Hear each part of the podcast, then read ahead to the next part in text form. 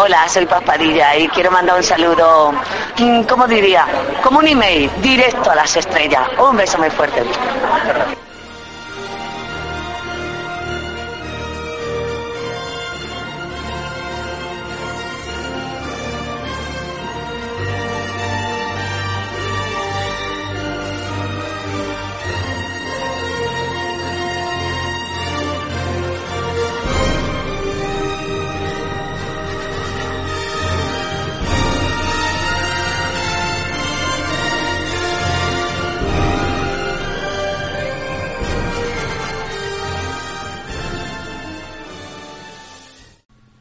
Centenario del nacimiento del polifacético actor Fernando Fernán Gómez es una buena oportunidad para hacer un recorrido por su trayectoria personal. Este hombre, aunque nació en Lima, Perú, podemos decir que es netamente español.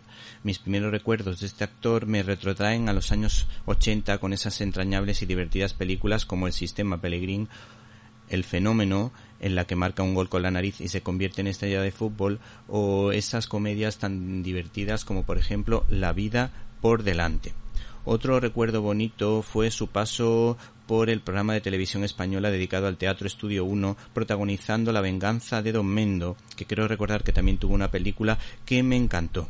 Y mi abuela siempre decía que era el actor más culto de este país. Y por supuesto yo, al menos lo recuerdo así, me maravilló en la película de Garci El abuelo, basada en la novela de Galdós. El caso es que en esta ocasión les recomendamos la obra de teatro de Fernando Fernán Gómez, Las bicicletas son para el verano, editado por Austral, ganadora del Lope de Vega y que recibió buenas críticas de los periódicos de la época como ABC, El País o El Alcázar.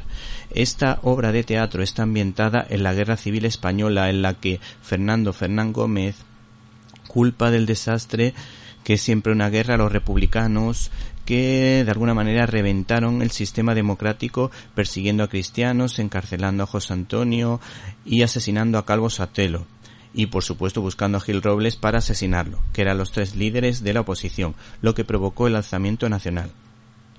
Aunque también da caña a los nacionales, en el que salen mal y bien parados los de un bando y los de otro. La virtud de Fernando Fernán Gómez y esta obra autobiográfica, en mi humilde opinión, es la frescura y la agilidad de las conversaciones y las buenas reflexiones de corte costumbrista, donde hay momentos para hablar del sentido de la vida y para rezar. Por cierto, tampoco hay que perderse los guiños a novelas que este señor eh, leyó en esa época, como por ejemplo las novelas de aventuras de Sabatini o de Emilio Salgari.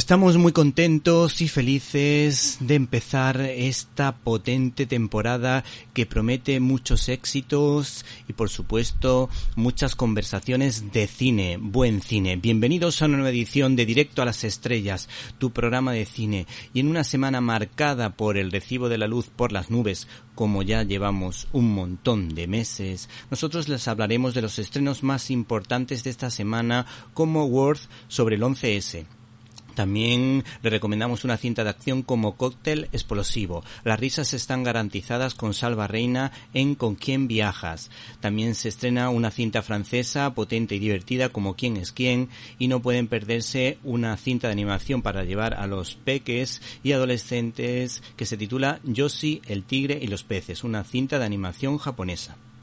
Para comentarios, dudas y sugerencias puedes escribirnos a la dirección que ya sabes, info arroba Repito, info arroba Y si no pudiste escucharnos en directo y quieres hacerlo en diferido, no te olvides de nuestro canal de iVox, que cada vez tiene más suscriptores. Se titula Cine y Libertad. Si quieres escuchar muchas historias, si quieres conocer muchas películas, si quieres mm, disfrutar de nuestros comentarios sobre series, sobre cómics, sobre libros, acuérdate del canal de iVox Cine y Libertad y si puedes suscríbete con nosotros. Por último, no podéis perderos la entrevista que tendremos con un autor que nos habla de cine anticomunista. No se lo pierdan.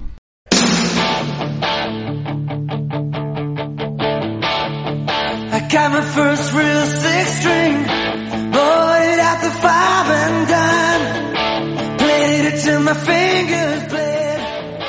La cartelera. 69. Me and some guys from school had a band and we tried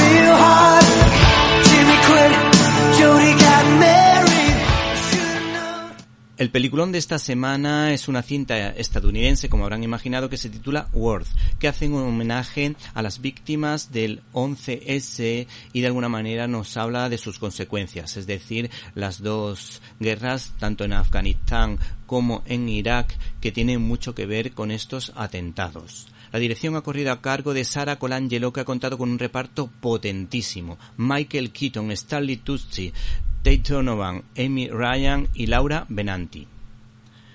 ¿Y de qué va esta historia? Pues como habrán imaginado, pues de los atentados en el World Trade Center y en el Pentágono.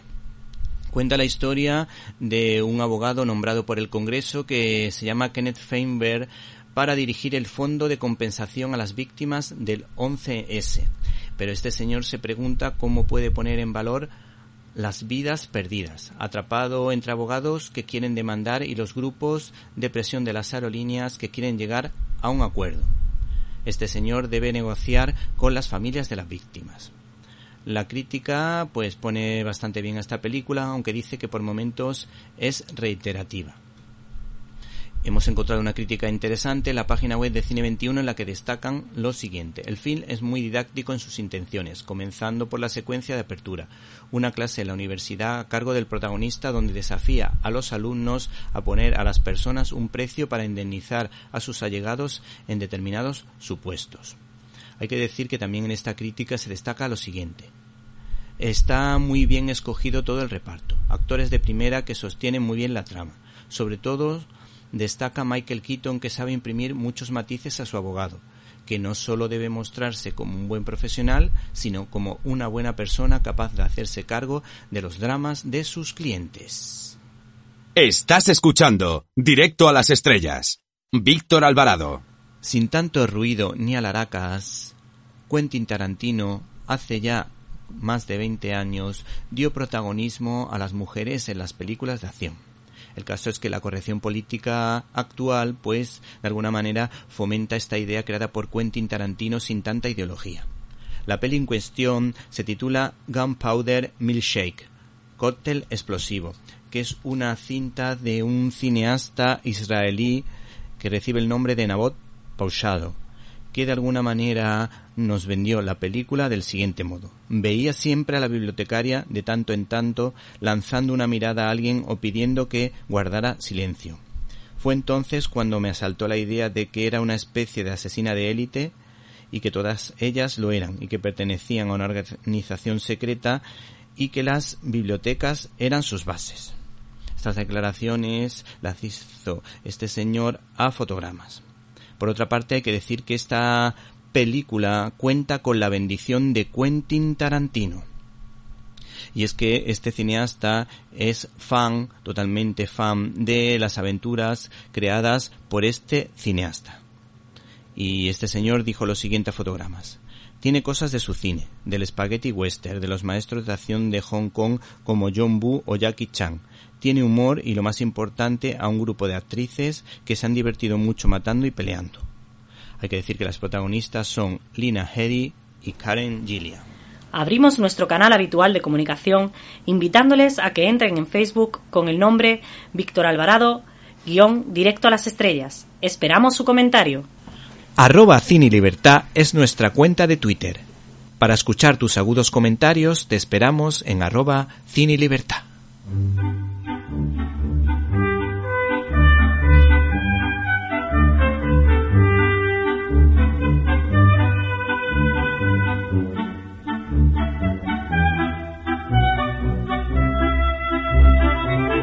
Estás escuchando Directo a las Estrellas. Víctor Alvarado.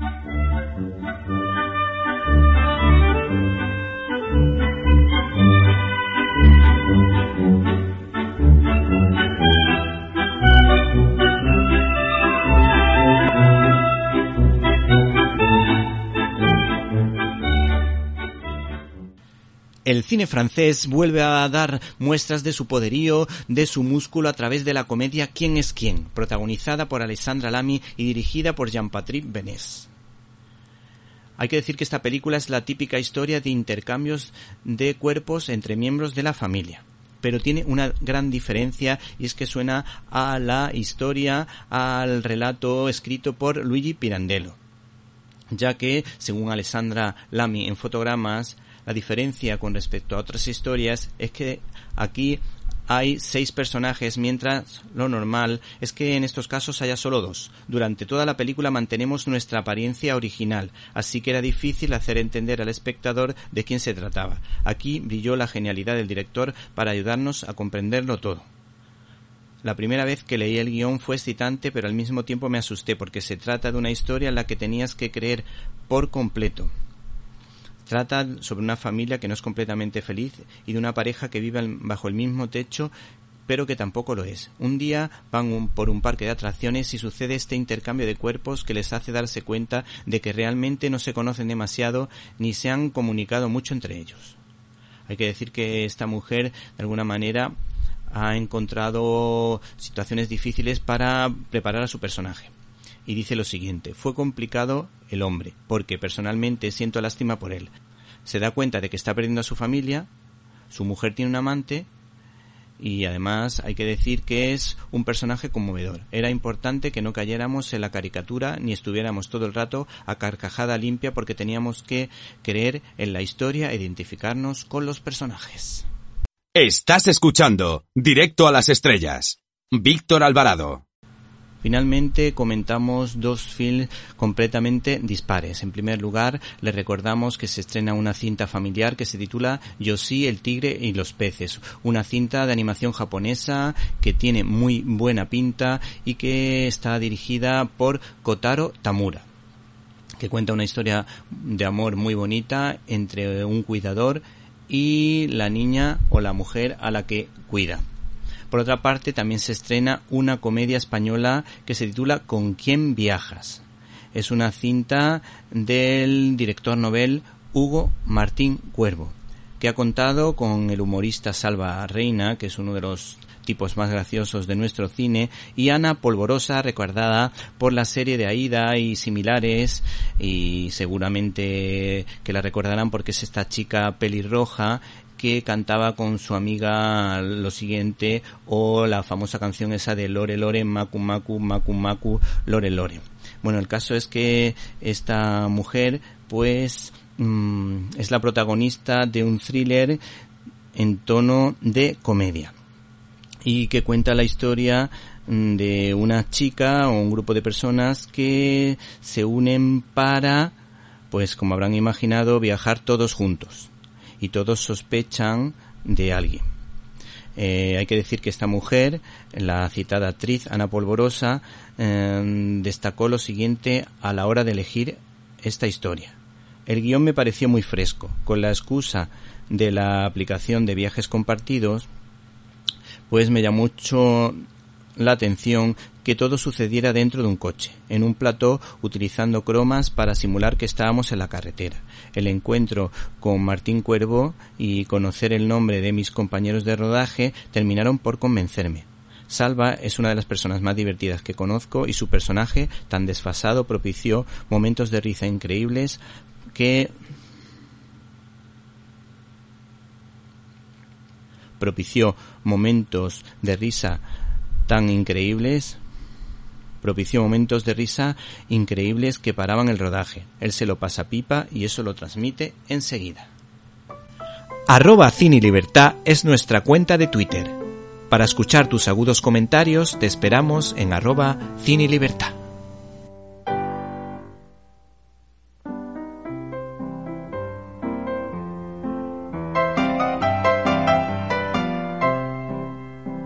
Críticas en un minuto.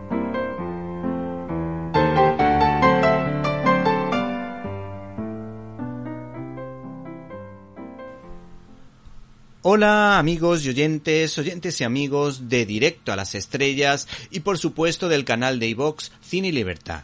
En esta ocasión te recomendamos Reminiscencia. Todo queda en familia podría ser el titular en lo referente al equipo creativo de la producción en cuestión, porque la cuñada de Christopher Nolan está casada lógicamente con Jonathan Nolan y los paralelismos de la cineasta Lisa Joy con respecto al cine de su hermano político son más que evidentes. A esta cineasta la recordamos también por haber creado junto a su esposo la potente serie Westworld. El caso es que esta realizadora debuta como directora y guionista con un thriller de un nivel razonablemente bueno, lo que le augura un buen futuro cinematográfico en el Hollywood de lo políticamente correcto y envuelto en la agenda globalista. El mayor peso dramático recae en el actor Hugh Jackman, recordado por el personaje de Lobezno, que saca el máximo producto a un personaje con ecos al cine negro de un tipo duro con alma sensible y cuyo trabajo viene respaldado por su compañera de reparto Rebecca Ferguson, con la que coincidió en el musical El Gran Showman. El argumento gira en torno a un detective en un mundo post-apocalíptico de los que le gustan a Al Gore, que ayuda a sus clientes a encontrar objetos de un gran valor sentimental y de extraordinaria importancia para ellos, lo que guarda cierta relación con una obra maestra del cómic titulada Morcinder de Alberto Breccia y Héctor Germán Oestergel. Lo cierto es que esta realizadora bebe tanto de las fuentes del cine negro americano eh, donde suenan los nombres del Halcón Maltés o El Sueño Eterno, ambas protagonizadas por Humphrey Bogart, donde no puede faltar una fe fatal tipo Rita Hayworth en Hilda o Joan Bennett en La Mujer del Cuadro así como a Vértigo del maestro del suspense Alfred Hitchcock y una producción más reciente titulada Análisis y una producción más reciente titulada Análisis Final, protagonizada por Uma Thurman apoyándose, por otra parte, en el mito de Orfeo y Eurídice, al que aspiramos todas las personas, aunque en otro sentido. Los que creemos en Dios y en la resurrección, pues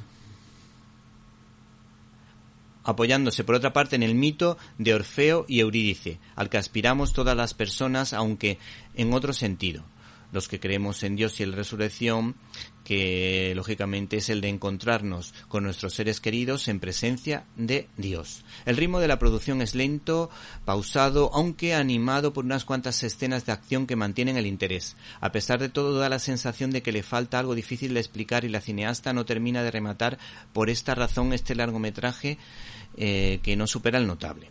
En el apartado técnico, esta directora domina el juego de luces y sombras, recordando en parte a algunas escenas de Orson Welles en Ciudadano Kane. En cuanto a los valores que destila esta obra cinematográfica, porque el alcohol y las drogas son parte fundamental de la producción del género noir, no obstante faltaría el humo de algún que otro cigarrillo y en este caso se cambia el clásico taxi amarillo eh, Checker Cup por una barca tipo góndola en la ciudad de Los Ángeles con cierto área a Venecia, hay que decir que el valor eh, más mm, llamativo pues sería el de la lealtad de la secretaria del detective interpretada por Sandy Newton que a pesar de todo nunca abandona a su amigo.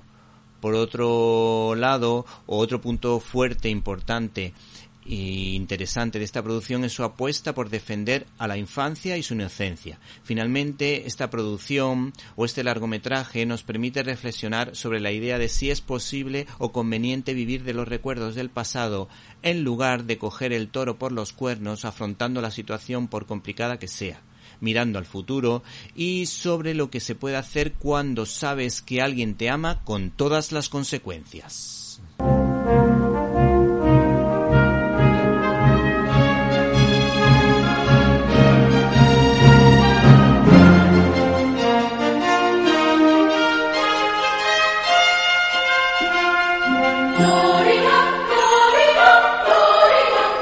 Storyboard.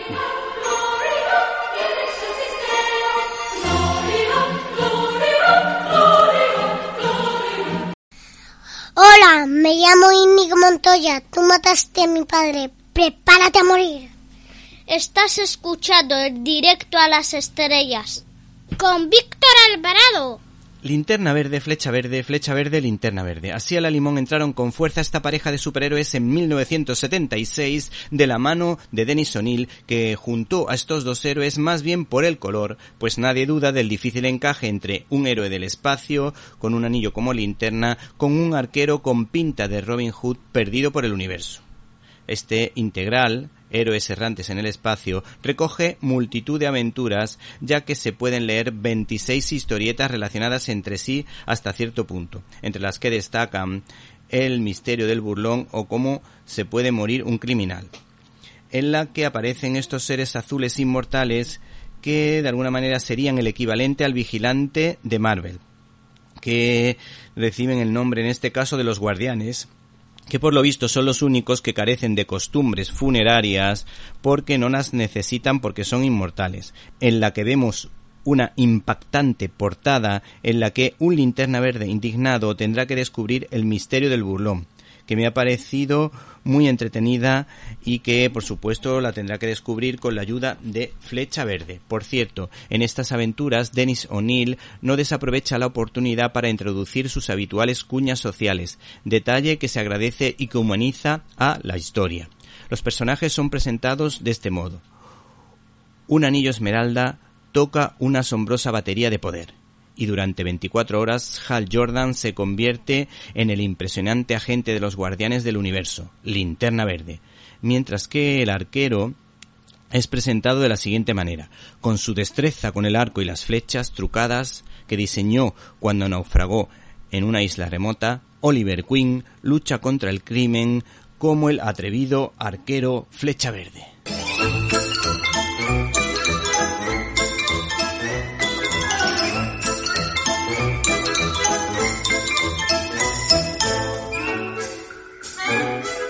Estás escuchando Directo a las Estrellas. Víctor Alvarado. Nuestro invitado de hoy podría ser un humanista del Renacimiento, pues es historiador, filósofo, escritor y locutor de radio de dos programas como Balarrasa y Cine a Redacción para Tribuna Radio, aunque algunos por sus apellidos lo confundirían seguramente con un futbolista. Se llama Bielsa, José Antonio Bielsa, y es el autor de Cine Anticomunista, ciento una películas para combatir el olvido de SND Editores. Buenas tardes. Buenas tardes, Víctor. Muchas gracias por invitarme al programa. Este trabajo es una respuesta al discurso dominante, el nuevo orden mundial y la agenda globalista que quiere restringir nuestras libertades. Sí, en cierto sentido podría incluirse en esa línea de estudio, pero más que nada es un libro sobre cine y desde luego es un libro contra el agitprop izquierdista y también, como no, es un libro de historia, ¿no? Eh, tiene varias funciones, a cual yo creo que más pertinente en este momento de combate ideológico tan acusado. ¿Y cuál ha sido el criterio para la selección de las películas? Pues había varios. Eh, el principal yo creo que ha sido ceñirse a lo más representativo de cierto momento histórico, ¿no?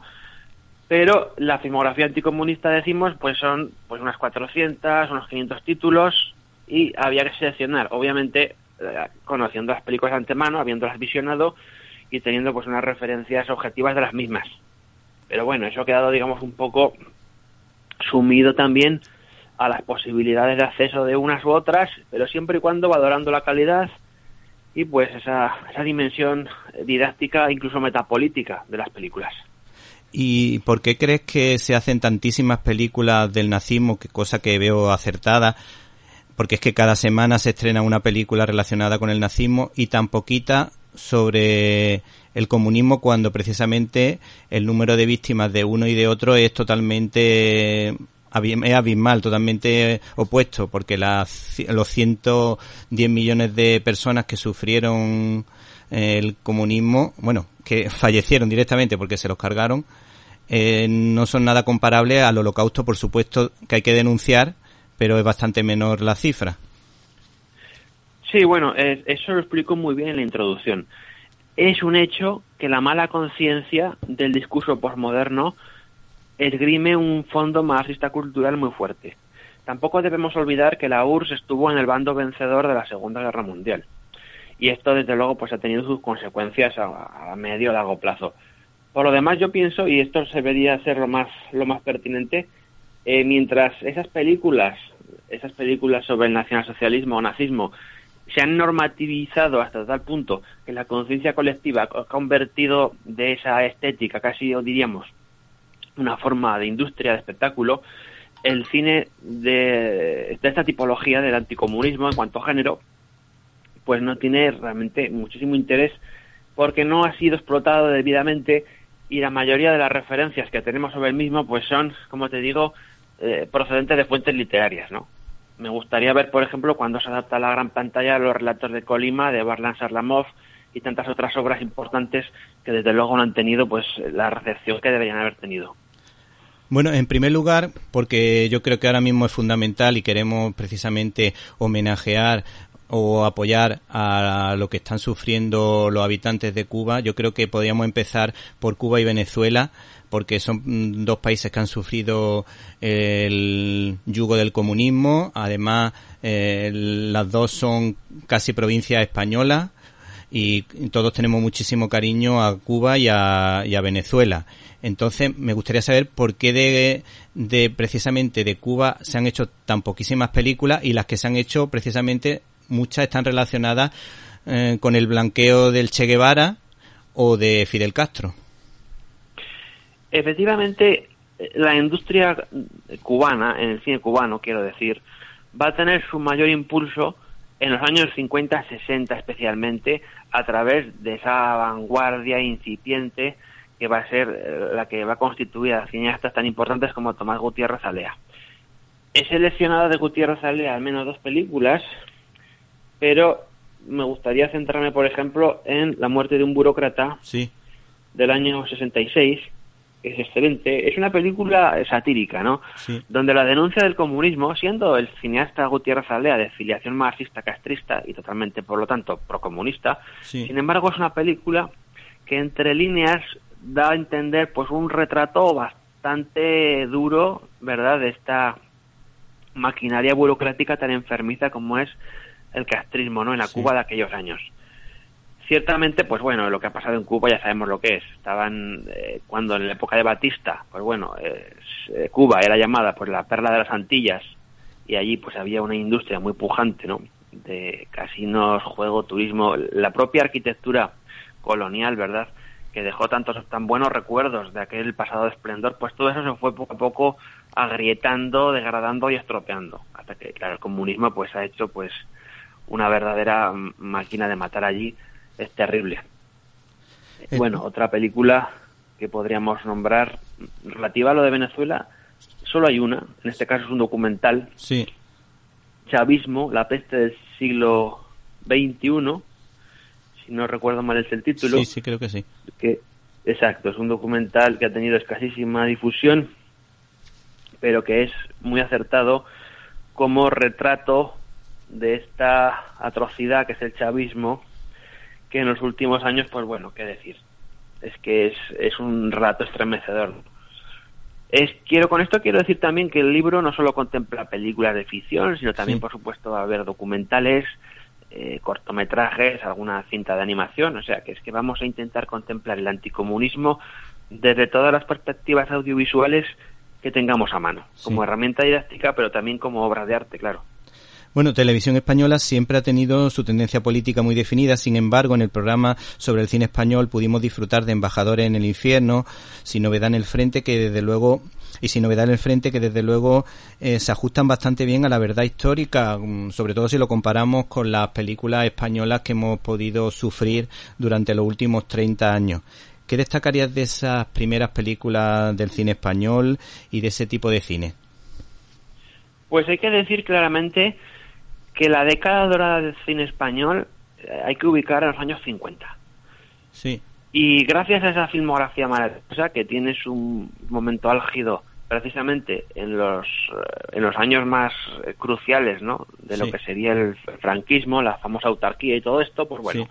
vamos a ver ciertamente una filmografía estéticamente bella, emocionalmente conmovedora y con una implicación por el respeto del público absoluto. Las películas de aquella época, aunque fueran películas eh, de tesis, algunas de ellas, Sí. eh, intentaban hacer honor a la verdad. Sí. En cambio, el actual cine español de corte guerra civilista, Sí, que es un sí. cine regado por las subvenciones de los chiringuitos que han tomado a la izquierda, pues es justo lo contrario. Es un, es un cine de dudosísima calidad estética que se apoya en un discurso visceral con la finalidad efectivamente de hacer hit prop. Y la hit prop es realmente la máquina de propaganda de la izquierda. Y Totalmente. vemos ahí películas, sí, películas terribles. Desde ahí Carmela de Carlos Saura, que es de las más potables, hasta engendros como Las Trece Rosas, Sí. de Emilio Martínez Lázaro, Sí. y películas de la cuerda que dejan muchísimo que desear. Sí, sí. Bueno, hay, hay otra película silenciada, pero que merece muchísimo la pena, como fue Negro y Rojo, que cuenta de Carlos Arevalo, que cuenta la historia de una falangista y un republicano, que yo creo que es mm, bastante ponderada, bastante equilibrada dentro de, la época en la que se hizo, si lo comparamos con las de ahora. Es que cualquiera diría, no, en esa época, teniendo en cuenta que había una dictadura, pues, pues eh, iba a ser la película más, favorable al régimen, pero mm, uno viendo esa película, ve, yo desde luego veo muchísima más objetividad en esa película eh, que en cualquier otra de las que estamos vi- viendo actualmente, con el- como el caso que tú has dicho de, de las Trece Rosas. Y sobre todo ah, también me ha llamado la atención la, la cantidad de películas de Edgar Neville eh, relacionadas con el tema. Sí, sí, Rojo y Negro de Carlos Arevalo, a la que le hemos dado cinco estrellas, porque hemos de decir que en el libro también hemos utilizado un puntaje para valorar críticamente, dentro de la objetividad más posible, cada una de las películas. Rojo y Negro, es, como no, es una de las grandes obras maestras del cine español, indudablemente, y es la única película con categoría propia de lo que, un- de lo que fue un cine falangista que no llegó pues a, a cuajar, ¿no? Por razones obvias. Sí, Las dos aportaciones que hemos metido en el libro de Edgar Neville, que son La muchacha de Moscú, una película codirigida por el maestro español con un director italiano, y Frente de Madrid, pues son otros dos clásicos del, del cine anticomunista y antibolchevique, respectivamente. Si bien La muchacha de Moscú es una producción italiana, Frente de Madrid es una coproducción entre España e Italia Sí. y es la primera película que realmente muestra los estragos, ¿verdad?, del, de, la, de, la, de la guerra civil, vamos, Sí. digámoslo así. Bueno, en, lo- en los años 80, Pilar Miró, que precisamente era del Partido Socialista, nos permitió a todos ver muchísimas películas sobre la Guerra Fría y sobre todo los divertidos enfrentamientos de Don Pepone y Don Camilo, basados en los relatos de Guarechi, que yo también lo, lo he leído. En mi casa, pues estas tres películas que comenta, que son más, que creo que son seis, eh, las disfrutábamos mucho, nos parecían muy divertidas porque yo creo que contaban precisamente la realidad, esa tensión entre, entre dos puntos de vista, entre dos formas de ver la vida. Y me ha llamado la atención que en este caso las incluyan las tres, las tres primeras que se hicieron, las tres aparecen en el libro. ¿Por qué?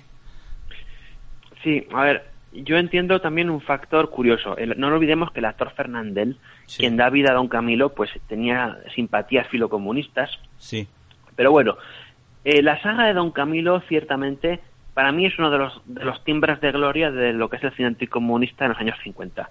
Son seis películas. Hemos incluido las tres primeras, por razones sobre todo de calidad. sí, Especialmente la primera, que es indudablemente una obra maestra sí. dirigida por Julien Duvivier. Luego tenemos otros títulos, pero eh, quería ante todo demostrar un poco que hubo una vertiente próxima al sainete, a la comedia eh, mediterránea, donde pues el- el- la dialéctica esta, efectivamente, entre los enfoques reaccionarios y marxistas, pues tuvo una ilustración muy potente en eh, la figura de Don Camilo. No olvidemos tampoco que Giovanni Guareschi pues es un, un escritor católico que tiene pues efectivamente eh, una concepción muy clara de lo que es el marxismo y que intenta pues por medio de este tipo de, de historias promocionar un poco también la doctrina social de la iglesia Sí. algo que, la peli- que las películas por supuesto pues van a hacer con mayor o menor fortuna no es lo mismo desde luego la primera parte que la cuarta que es Don Camilo Monseñor de Carmín Galón que ya es otra película un poco más degradada no y por eso la hemos dejado fuera sí. pero sí, es la simpatía que nos, nos produce Don Camilo y los buenos ratos que nos ha hecho pasar, pues nos ha permitido darle pues hasta tres películas. Creo que es una buena, un botón de muestra muy bueno de esta. Y el de este cineasta del que habla de- en estas tres, en esta especie de trilogía, también era católico, Mm, no, es que no, no lo, vamos, sí lo he oído hablar de él, pero no sabía, no sé precisamente su tendencia política o ideológica o, o pensamiento. Sí, Sí, en, en aquella época pensemos una cosa, pues, pensemos en Rafael Gil, ¿no? Sí. Rafael Gil es un, es un paradigma de lo que puede ser un cineasta católico, pero Ra- Rafael Gil y los grandes maestros del cine europeo de aquella época, eh, evidentemente, si eran españoles, franceses o italianos, se, se presuponía per se que eran católicos. Porque hoy en día el catolicismo, no nos engañemos, ha sufrido pues un proceso, como te diría, de ocultamiento brutal, ¿no? Sí. y ha, y ha quedado restringido al ámbito de lo privado. Pero en aquella época el tema este, efectivamente, no pasaba desapercibido a la orientación del público popular al que estas películas hacían y la gracia docente que se buscaba. Y e- efectivamente los, los cineastas, yo no, yo no digo que fueran que Julian de Vivier fuera un católico practicante, ni mucho menos, pero sí que era un católico cultural Sí. y su cine pues es buena muestra de ello. Sí, sí. Bueno, por otra parte, ya que hablabas de Rafael Gil, su película la calificas como antimasónica y bueno, desde luego Rafael Gil si hubiese estado en Estados Unidos hubiese sido un John Ford, un Frank Capra, porque él tiene películas súper interesantes en muchos ámbitos, en muchos géneros, como por ejemplo El Clavo, mm, basado en el relato de Pedro Antonio de Alarcón, tiene la visión que dio del Quijote que para mí es fabulosa. Yo la recuerdo haber disfrutado muchísimo con mi abuelo que le encantaba el Quijote, que siempre se leía capítulos sueltos del Quijote para disfrutar.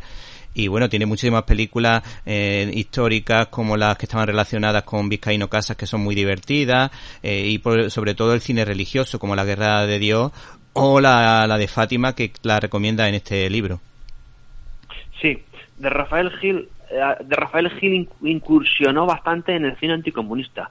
Pensemos en títulos como El canto del gallo. Pero en esta ocasión hemos seleccionado dos películas. La, la señora de Fátima, por un lado, del 51, y murió hace 15 años, del 54. Sí. La primera, efectivamente, es una película antimasónica y también, ¿por qué no?, anticomunista. Y la segunda sí que ya es una película de Guerra Fría, muy visceral y muy anticomunista, ¿no? Y es un gran cineasta. Rafael Gil, desde luego, hay dos Rafael Gil diferentes. El Rafael Gil en blanco y negro, que es fastuoso, con sus desigualdades, trabaja o no en Cifesa. Y luego tenemos el Rafael Gil a color, que ya empieza a ser un poco más de decadencia. Sí. Yo creo que a partir del Litri y su sombra ya empieza su filmografía a decaer. Y ciertamente las adaptaciones de Vizcaíno Casas pues están bien, pero no están a la altura de lo que de lo que hizo en sus buenos años. Sí, sí. Bueno, mm, podríamos seguir con muchos directores españoles, como por ejemplo Saed Heredia, que es un crack del que hemos hablado en, e- en este programa en alguna ocasión. Pero si te parece, vamos a dar un salto a Alemania. Y menciona La vida de los otros, que a mí siempre me pareció un peliculón porque que me llamaba, siempre ha llamado, me ha llamado muchísimo la atención mm, que la Stasi espiaba la vida íntima de matrimonios, de familia y que incluso se puede visitar una especie de museo, una especie de archivo donde puedes saber si a tus padres o a tu abuelo le estuvieron espiando eh, en esa época. Y tiene que ser la verdad que curioso saber qué es lo que qué es lo que querían saber de de, la- de esas personas que sufrieron por desgracia el el yugo de, mm, de la Alemania democrática, como decía, aunque no fuesen, tuviese nada de, de democrática. ¿Qué nos puede decir al respecto? Pues que La vida de los otros de Florian Henkel es pues una gran película. Es que es, es lo que comento en, en la nota crítica. Es un guion de hierro, una valoración del espacio y la creación de significados asombrosa. Y es una de esas películas que te redescubren realmente lo que podría dar eh, un cine de aliento clásico en una época anticinematográfica como la actual. Porque tendemos a descubrir cómo la puesta en escena va cada vez siendo más hablada, va Sí, sí. desapareciendo Es y ya todo se reduce, digamos, a herramientas de montaje Sí. que- y a películas que son que estéticamente dejan mucho que desear. Por eso la vida es una película. Es que simplemente recomiendo verla y que la gente pues sepa un poco lo que es la Stasi, ¿no? Sí, que sí. es ese Ministerio de la Seguridad del Estado que es terrible. Sí. Y, y descubrirá pues aquí pues una película perturbadora a su manera más sana, pero con un final inolvidable. Es, magnífica. Sí, sí. Bueno, como anécdota te puedo contar que un amigo alemán de mi padre que se llamaba Ulf era vigilante de la frontera y como sabía dónde estaban las minas mm, del muro de Berlín, pues pudo eh, escapar y claro, mi padre pues precisamente pues me ha podido contar muchas cosas de lo que se vivía allí y curiosamente es verdad que de- también las cosas que a veces tiene el comunismo pues dejaban a su madre que pudiese salir y entrar de una Alemania a otra y ella pues ella quería seguir viviendo allí en la democrática pero podía ver a su hijo y son los detalles que siempre me han llamado la atención. Y por eso también me ha llamado la atención que no hayáis incluido a Goodbye Lenin, porque me parece súper divertida. Además, yo la Sí. vi con una serie de amigos, sobre, Sí, había- sí, no. entre mi grupo de amigos había una persona muy de izquierda y con a lo mejor con el sentido del humor y todo eso, yo creo que se quedó sin palabras de lo que se podía vivir en esa Alemania democrática. Sí, sí, es, a, a ver, Goodbye Lenin es una película que la, la teníamos en la lista Sí. de posibles candidatas, pero Sí. al final la terminé por desechar. Quizá Sí. porque es una película muy conocida. Sí, Pensemos que hemos tenido también que, que suprimir películas muy conocidas porque creemos que película que podría estar perfectamente en este ¿Cómo, libro, pero al final la quitamos. ¿Puedes repetir, puedes repetir En- que es que ese trozo se ha cortado? Sí, sí, sí, perdón. No, me refería a que películas como, por ejemplo, Ninochka, de, de Sí, Lubitsch, sí, podría tener, podría tener cabida en el libro, pero tampoco la pusimos porque preferimos priorizar el remake que Ruben, que Ruben Mamulian sí. hará de esa película en La Bella de Moscú. Ah, qué curioso, no El- sabía. sí, sí, es un, es un musical de lamento magnífico, que es efectivamente que es un remake de la película de, de Lubitsch.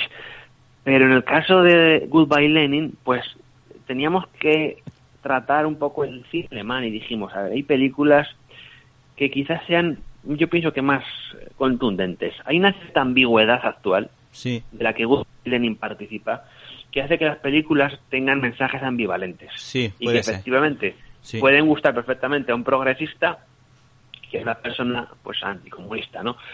Y cuando digo progresista que no se me malinterprete. Sí, me sí. simplemente pues que comulga con ruedas de molino con el discurso marxista cultural. Pero hay muchas más películas. Por ejemplo, de la- una película muy interesante sobre las fronteras Sí, de la, de la Alemania dividida, que he incluido, comenta- comentando dos títulos, pero en una sola ficha, sí, es Fuga, Fuga de Noche, hay dos versiones. Está la de Delbert Mann, del 82, que es la buena, y luego hay una del 2018, que es Viento de Libertad, de Michael Bulli Herbig, que es una película de producción alemana donde se habla precisamente de eso, ¿no? De las familias que intentan desesperadamente saltar, ¿verdad?, cruzar la frontera y pasarse al otro lado. En fin. Esa no es la que hace, esa la, perdona que te interrumpa, esa es la que eh, un- una familia que intenta escapar en globo. Efectivamente, Ah, sí, sí. efectivamente. Sí. Es el caso, es el caso de, la- de una familia que efectivamente, una de tantas, pensemos que 38.000 ciudadanos alemanes del este intentaron eh, hacer la huida, ¿no? Por el- hacia el oeste libre y bueno, unas 700 personas, eh, niños incluidos, iban a perder la vida en el Sí, intento por sí. cruzar la frontera. Fue algo, una experiencia traumática, ¿no? Pero ahí lo tenemos, un testimonio vivo de aquellas familias, en este caso eran los Strelzik y los Wetzel, y hay pues como documento Sí. y también, ¿por qué no?, como entretenimiento. Sí. Bueno, eh, mm, con respecto a lo que se puede entender como cine dentro de del telón de acero, mm, yo destacaría precisamente, aunque no tú no la pones, la de Bagda de Katyn, porque me, tiene dos escenas que me flipan. La primera en la que los polacos intentan escapar por un lado porque vienen los rusos, intentan escapar por el otro y se encuentran a los alemanes y se encuentran ahí sí, atrapados sí. en esa encrucijada. Y luego la, cómo, cómo se va descubriendo que los rusos hicieron parecer culpable a los alemanes y hicieron una matanza brutal en Katyn y luego de Sí, sí, la, que la- esa la hemos incluido en el libro Sí, también. Katyn sí, está incluida. Sí, y luego la de Konchalovsky que se ha estrenado hace poquísimo, que se llama Queridos Camaradas, que como una persona del, del grupo político más duro, eh, poco a poco ve que su hija es masacrada en un, eh, en un tiroteo porque una, en una fábrica se levanta la gente porque estaba pasando hambre y como esta persona poco a poco va descubriendo eh, qué es lo que qué es lo que han hecho con su hija y también por otra parte en lo que más llama la atención es que se le niega incluso la capacidad, la posibilidad de, de ver a su muerto y de enterrarlo. Mm, mm. Sí. Eh, de Konchalovsky hemos incluido el Círculo del Poder. Sí, No así esta última película que no hemos podido llegar a ver. sí, sí. Eh, tenemos que recordar al, al oyente que la franja temporal de películas que contempla este libro Sí. va de 1933 a 2019. Sí, sí, Son ocho décadas. claro.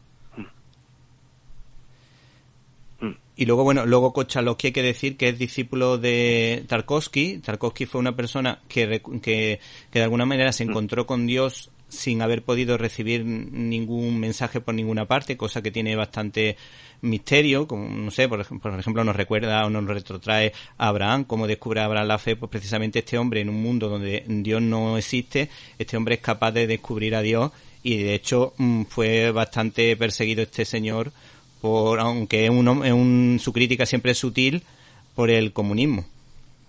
Sí, sí, eh, Andrei Tarkovsky, eh, ya desde su primer cortometraje, El violín y la pisonadora, manifiesta pues un espíritu de rechazo contra, contra el espíritu del soviet brutal, ¿no? Y ya La infancia de Iván va a ser la película realmente que, que ponga realmente las cosas en su sitio. La relación entre Konchalovsky y Tarkovsky, aunque va a tener su punto álgido en Andrei Rublev, efectivamente ambos cineastas pues van a, van a romper por razones estéticas.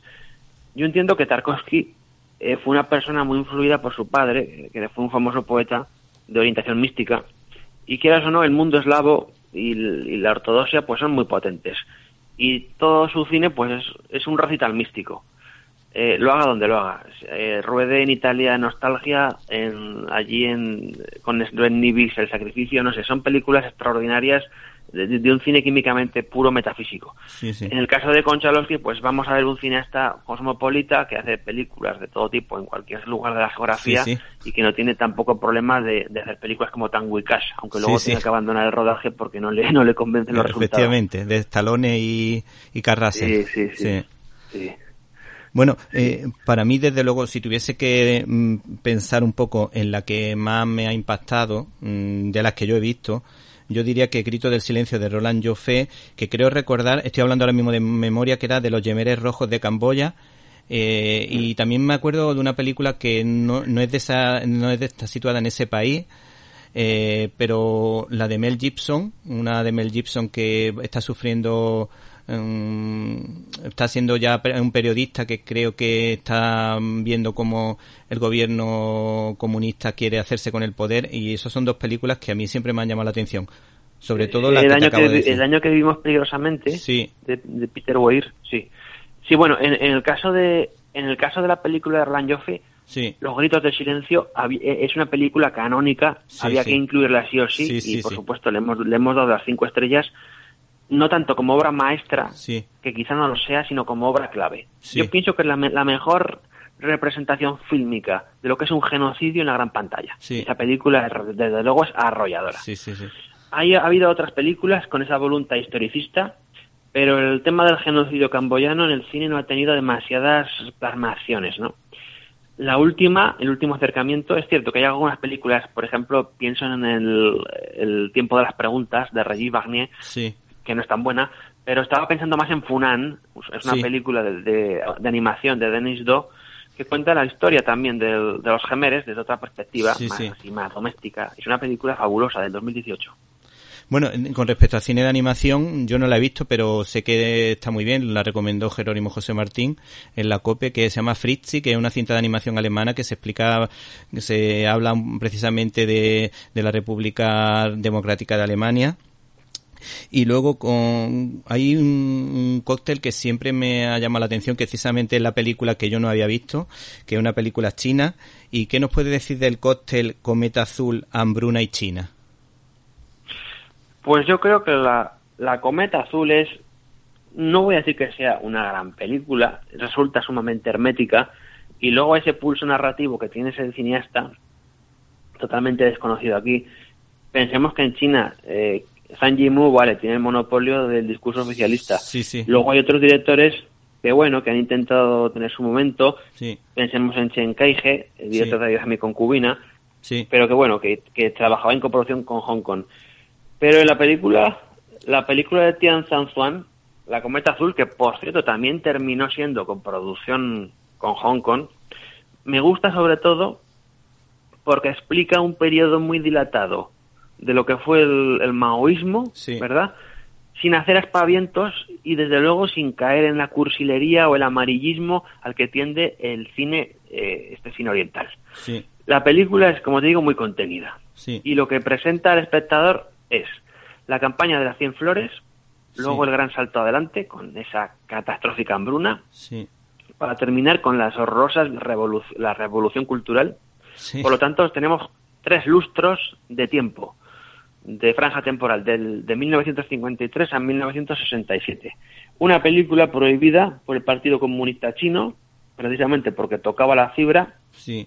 de estos momentos de la historia de China vistas a través de los ojos de una mujer Sí, y bueno, qué decir de la película. Yo recomiendo que los que la vayan a ver, que comprendan un poco que estamos en otra latitud geográfica, que esta narrativa no, no es nada, no tiene nada que ver con la occidental y que lo que se busca es otra cosa. Es un, es un cine, simplemente recordemos eh, la- las diferencias brutales, por ejemplo, entre Kenji Mizoguchi y Akira Kurosawa. Eh, Kurosawa es un gran maestro de la puesta en escena de estilo occidental y Mizoguchi, Ozu, Narushi otros cineastas japoneses pues intentan hacer justicia pues a su concepción nipona de lo que es el cine, ¿no? En el caso de esta película, insisto, sería digamos la versión eh, genuinamente eh, china oriental de una narrativa respecto a películas como las de Zhang Yimou o las de Chen Kai-he que son mucho más eh, fáciles de digerir para el espectador occidental. Sí, sí. Bueno, con respecto a la de Zhang Yimou, ni uno menos, hay que decir que esa película, ni uno menos, es una historia que yo creo que refleja bastante, es una, en realidad yo creo que critica un poco al sistema comunista, aunque a lo mejor no, no se pueda ver así. Y por otra parte, es una parábola, es totalmente la parábola del hijo pródigo de la Biblia, de, contada por Jesús de Nazaret, porque a lo mejor no lo han pretendido, pero desde luego, además el otro día lo hablaba con el pater cinéfilo, desde luego la historia es preciosa y sin querer lo han estado hablando de la historia de, la, de una historia de la Biblia que seguramente no era su intención, pero le ha salido así. Y con respecto al cine americano, que yo creo que ya se- se- sería la última nota a la que nos va a dar tiempo a llegar, eh, yo mm, destacaría la invasión de los ultracuerpos porque tú es verdad que destacas como una película anticomunista, pero pero yo cuando la vi mm, me quedó esa sensación. Por un lado, mm, te- tenía no es que fuese yo muy muy mayor para entenderlo, no tenía 18, 19 años me- cuando la vi, disfruté muchísimo de la película, pero en el fondo en mi mente se quedó la idea de que esto me recuerda a la Guerra Fría, al comunismo, a todo lo que, a, a los silencios que, que implica eh, estar bajo el totalitarismo. No sé qué opina al Sí, respecto. la, la, eh, la invasión de los ultracuerpos, perdón, la invasión de los ladrones de cuerpos. Sí, es que hay- varias versiones, sí. Para diferenciarla Sí. de la versión de Phyllis Kaufman, estamos Sí. hablando de la versión de Donald Siegel Sí, del año sí. 56 en blanco y negro. Sí, Tiene al menos cuatro lecturas posibles. sí, Es una película, por lo tanto, ambivalente. Primero, la primera lectura es simplemente ver la película como una radiografía del comunismo totalitario sí, con el sistema social de, de delación que tiene. La segunda lectura sería pues una alegoría sobre la alienación mental del individuo en la URSS. Una tercera lectura de la película sería simplemente una crítica sobre la paranoia colectiva anticomunista en la que vivía la sociedad norteamericana inmersa. Y una cuarta perspectiva podría ser precisamente la denuncia del macartismo. sí, Como el, el guionista no dijo realmente nada, simplemente dijo que era una película de extraterrestres.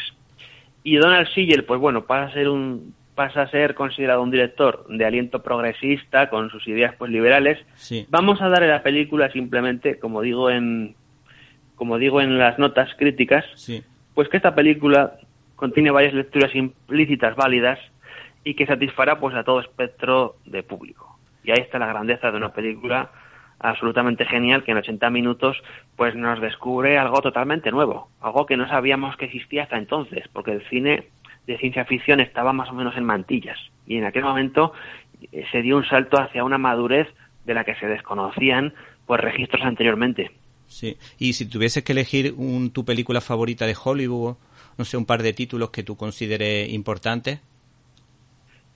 Pues pondría. mm, Son películas ah, que no he metido en el libro. Sí. Pondría, por ejemplo, El Manantial de Kim Baidor, Sí, que es una gran película, como todas las de su maestro. de Anne, eh, el- Ryan, el- ¿no? De los relatos de Anne Ryan, de la, la persona que sufrió eh, la persecución del comunismo, quiero recordar, ¿no? Sí, sí, sí, Sí. sí, estamos hablando. Sí, es una adaptación de esta filósofa eh, pragmatista, Ayn Rand, que tiene, pues, como digo, tiene un público allí. eh, gracias a sus ensayos, pensemos en la virtud del egoísmo. Son ideas neoliberales, casi te diría degeneradas, ¿no? Próximas, realmente son anarcocapitalistas, ¿no? Pero que tiene pues muchísimo interés. Y el, y el manantial pues es una gran obra maestra, no tanto por la novela que adapta, que está muy bien, por supuesto, como por el, el talento de Kim Baidor, que es pues un gran cineasta. Bueno, te llamará la Eso- atención. esa- esa- te- sí, te- esa la pondría como película de corte anticolectivista Sí. o así se quiere anti- anticomunista. Sí, Y luego quizá pondría también El fugitivo de John Ford, Sí. que tampoco la, tampoco la he incluido Sí. por el contexto histórico en el que se incluye, que sería más bien la Revolución Mexicana. sí, sí. Pero estas dos películas son auténticas obras maestras absolutas. Sí, bueno, te, te puede parecer raro, pero tengo aquí en la biblioteca de mi padre los embajadores de, del infierno y los que vivimos de Ayn Rand. O sea que, como ves, mm, en mi casa hay una, una buena biblioteca. Pues ya para finalizar, mm, eh, yo me gustaría mm, terminar con una película que me ha llamado la atención porque es considerada una película de propaganda, pero que sea de propaganda no quiere decir que no haya que verla. Igual que no nos gusta la vida íntima de Charles Chaplin, pero lo consideramos un grandísimo director, uno de los grandes de la historia, o de muchísimos actores y actrices. En esta ocasión, yo creo que Flecha Quex, yo, o Kex, parece, a mí me parece una película que me ha llamado mucho la atención. Yo no la he visto, pero creo que hay que verla, a pesar de que sea una película de propaganda nazi. Entiendo. Sí, es una película nacionalsocialista y efectivamente vamos a considerarla, yo creo así que es, es el primer título declaradamente anticomunista que podamos ver hoy en día, hoy por hoy, en la historia del cine. Sí. Eh, muchas películas han sido ignotas, otras han sido desechadas. Pensemos que el cine comunista de los años 20, eh, películas de Eisenstein, de otros directores eh, soviet- del periodo soviético, Sí.